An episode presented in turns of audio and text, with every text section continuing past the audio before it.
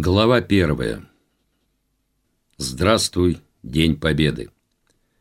Это мы, поколение времен войны, которые в смертельных боях и в тяжкой работе долго и трудно рождали тебя, День Победы. Теперь мы приветствуем тебя. Будь здоров и почитаем навеки вечные и на многие-многие столетия жизни человеческой потому что в истории не было и быть не могло события и праздника радостнее, долгожданнее и дороже тебя.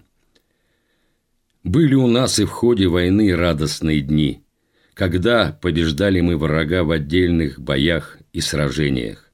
Но радость окончательной победы несравнимая ни с чем радость. Она выше, сладостнее и приятнее любой житейской радости как не покажется странным и даже кощунственным, но я скажу, что человеку, не испытавшему страшного смертельного боя и не окунувшемуся в победу в этом бою, не хватает вершины того вороха радостей и удовольствий, какие испытал он за всю свою жизнь.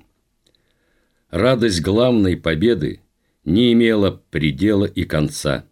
Она была бесконечной – мы засыпали с ней, видели ее во сне и просыпались вместе с ней. Четыре самых страшных и самых горьких в нашей жизни года ты, День Победы, был нашей мечтой, надеждой, избавлением и целью.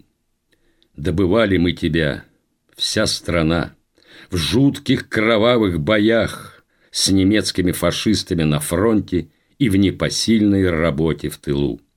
Там, в тылу, на хрупкие женские плечи, кроме обычных хозяйских забот, обрушилась мужская работа, которую раньше даже мужчины делали с помощью тракторов и лошадей. Но вот ни машин, ни коней не стало. Они тоже вместе с мужчинами на фронте, а поля-то в своем величии сохранились. Они требуют обработки – и стоит в раздумье в своем изношенном ветхом платьице на холодном весеннем ветру мать пятерых детей. Мал-мала меньше. И смотрит вдаль на это бесконечное колхозное поле. Где-то в километре кончается ее борозда, а она на своей исхудалой коровушке за день должна вспахать еще четыре таких. А ведь корова еще утром отработала свое. Два стакана молока ребятишкам отдала. Теперь, изживав пучок выдернутый с крыши соломы, из последних сил в сахе продолжает свой труд. Может и в борозду упасть, а хуже того, кинется в отчаяние бежать, куда глаза глядят вместе с сахой. Еще и ребятишек покалечит. Они ведь галаштанные, вслед за матерью по мягкой борозде бегут. Не легче было и городским женщинам в тылу во время войны. Заменяли мужчин в работе на станках и вместе с подростками точили снаряды на них. А станки-то эти только из западных областей привезли, куда немцы подходили. Поставили под открытым небом прямо на снегу, прикрыли от непогоды куском толя, да электрический ток подключили. Старики начали тут же в спешном порядке стены будущего завода ставить. Весь до зернышка выращенный хлеб и сработанное на заводах оружие, пошитое обмундирование сразу же на фронт отправляли. А питались мерзлой картошкой, какую по полям собирали. Осенью это делать категорически запрещалось. Власти боялись, как бы собиратели утерянной картошки не растащили готовые к отправке бурты. Семьям с фронтов солдаты бодрые письма писали. Дескать, скоро разобьем немцев и домой вернемся, а вы там подержитесь. Но домашние все чаще и чаще вместо писем стали страшные похоронки получать. Никакой, наверное, даже талантливейший кинофильм и никакая книга, написанная литературным гением, не в состоянии в полной мере отразить все муки и страдания, страхи и тревоги, какие испытали мы в боях с фашистами, а наши матери и жены в голодных и холодных городах и селах вместе с ребятишками познали их. Горько и трудно, не по своей вине, а из-за просчетов руководства и репрессий предвоенных лет, которые обезглавили Красную Армию, пришлось нам отступать в начале войны, когда наши войска были практически разгромлены немцами. Шутка сказать, до Москвы, Сталинграда и Кавказа откатились. Три миллиона пленных, миллион убитых. Остальные, потеряв в кровавых боях почти все тяжелое вооружение, едва живыми на последние рубежи пришли. Но собрались с духом, получили сибирские подкрепления и не только остановили проклятого врага, разгромив его под Москвой и Сталинградом, но и принялись изгонять его сначала со своей территории, а потом пошли и на Берлин, где водрузили знамя победы. Немцы в боях с нами тоже несли потери, но они были несравнимы с нашими, и они никогда не показывали их. А ведь несмотря на благоприятные для них условия в первые месяцы войны – все же до 5 декабря, до начала нашего победоносного контрраступления под Москвой, они из трех с половиной миллионов своих войск потеряли 750 тысяч, то есть каждого четвертого. Только в 2004 году написал об этом в своей книге «Восточный фронт» известный немецкий автор Пауль Карель. Но мы теряли больше – даже когда стали гнать их на запад. Они оборонялись на выгодных, заранее оборудованных позициях, на высотах за реками. Сидят себе с пулеметами наверху в глубоких траншеях и стреляют в нас, а мы лезем на их пулеметы с низин, из болот, ничем не прикрытые, и на виду у них, как на ладони. Попробуй, выковырни их из глубоких траншей. Главные бои на войне идут на передовой позиции. Для краткости все ее называли просто «передовая». Передовая – это самая-самая последняя наша позиция. Дальше следует полоска ничейной земли, метров пятьсот, так называемая нейтралка, а за нею уже располагается противник, его передовая а бывает расстояние между вражескими передовыми и 30 метров. Гранатами перебрасываемся. Передовая – это горнило войны, где соприкасаются две воюющие стороны, люто ненавидящие и постоянно стреляющие одна в другую.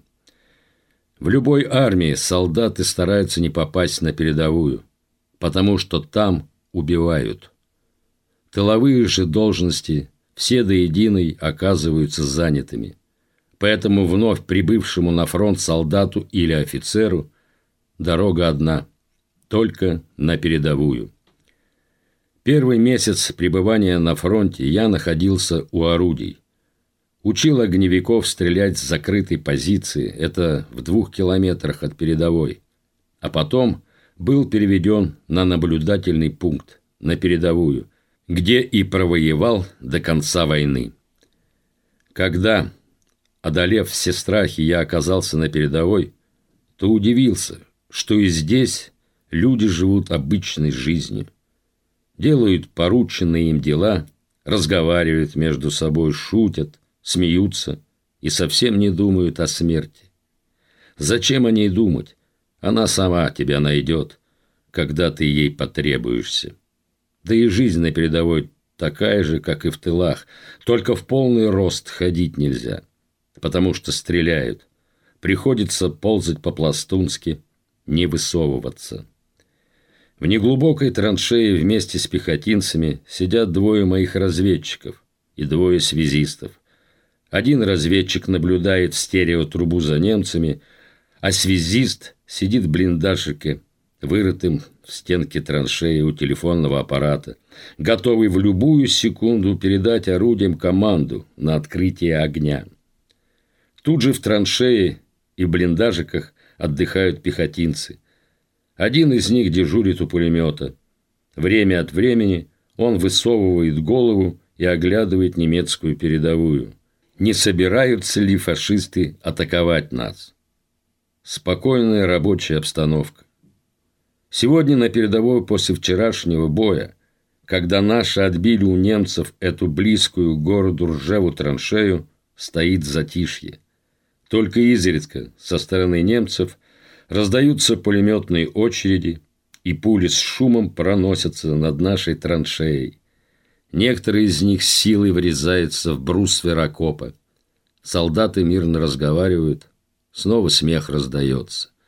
Меня удивляет, такая беззаботность в непосредственной близости от неприятеля, у которого одно на уме – убить какого-нибудь русского. Я очень боюсь минометного обстрела. Говорят, что немцы умеют мастерски, как рукой, класть свои мины в любую точку нашей позиции. Внезапно мои раздумья прервались как раз вражеским минометным обстрелом. Где-то высоко-высоко в небе я услышал тонкий птичий посвист. Потом к нему присоединились еще несколько таких же звуков. «Начинается», — прокряхтел пожилой пехотинец. И в тот же миг впереди и сзади нашей траншеи разорвалось несколько 81 миллиметровых мин. Мириады быстрых стальных осколков пронизали все пространство — клубы едкого сизого дыма и мелкой пыли поднялись над траншеей. Все население траншеи опустилось на ее дно и перестало дышать в ожидании прямого попадания мины в окоп. Хотя вероятность такого события невелика, но она есть. И невероятное произошло.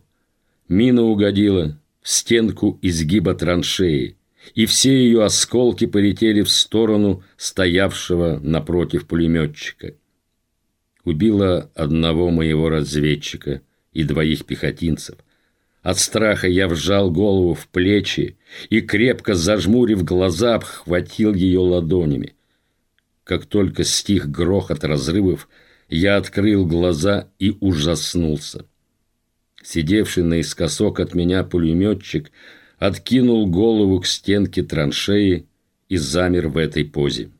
Нижняя челюсть на его лице отсутствовала. Мощный осколок оторвал ее вместе с языком. На месте подбородка зияло голое небо рта, а от ушей частыми толчками вытекала алая кровь. Пульсирующая кровь говорила о том, что сердце пулеметчика работает, значит, он жив и скоро может прийти в сознание.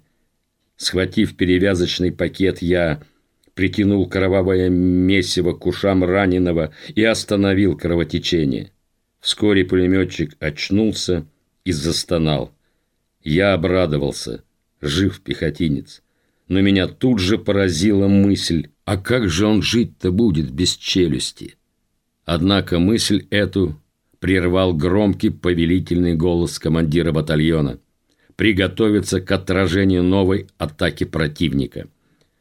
Я выглянул из траншеи и увидел с полсотни немцев, которые густой неровной цепью бежали к нашей траншее. Тут же через телефониста подаю команду на батарею для открытия огня.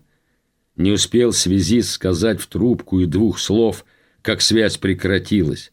Осколок мины перебил провод. Свободный связист тут же бросился бежать по линии искать порыв. А немцы приближаются. И, о радость, связь возобновилась. Огневики на батарее мигом исполнили мою команду, и снаряды уже в воздухе летят к цели. Сейчас они упадут на площадку, к которой подбегают немцы. Ура! Я точно рассчитал место встречи бегущих к нам немцев и летящих наших снарядов. Рассеялся дым, и на вспаханном разрывами поле мы увидели разбросанные трупы фашистов. Пехота, конечно, возрадовалась. Приятно, когда наша берет. Так прошел мой первый день на передовой.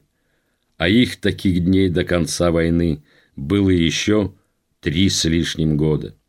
Я уже командовал батареей, дивизионом, трижды был ранен и два раза сильно контужен. Но вот уцелел.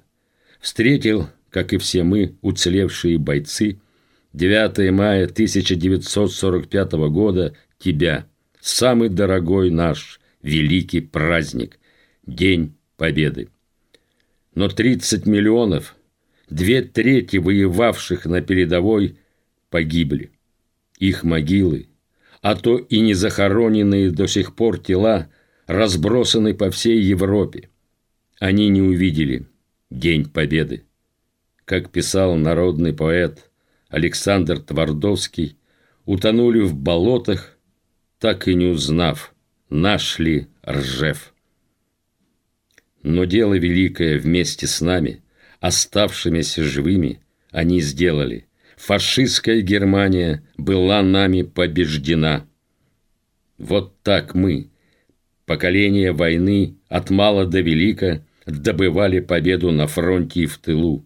И за дня в день целых четыре страшных года.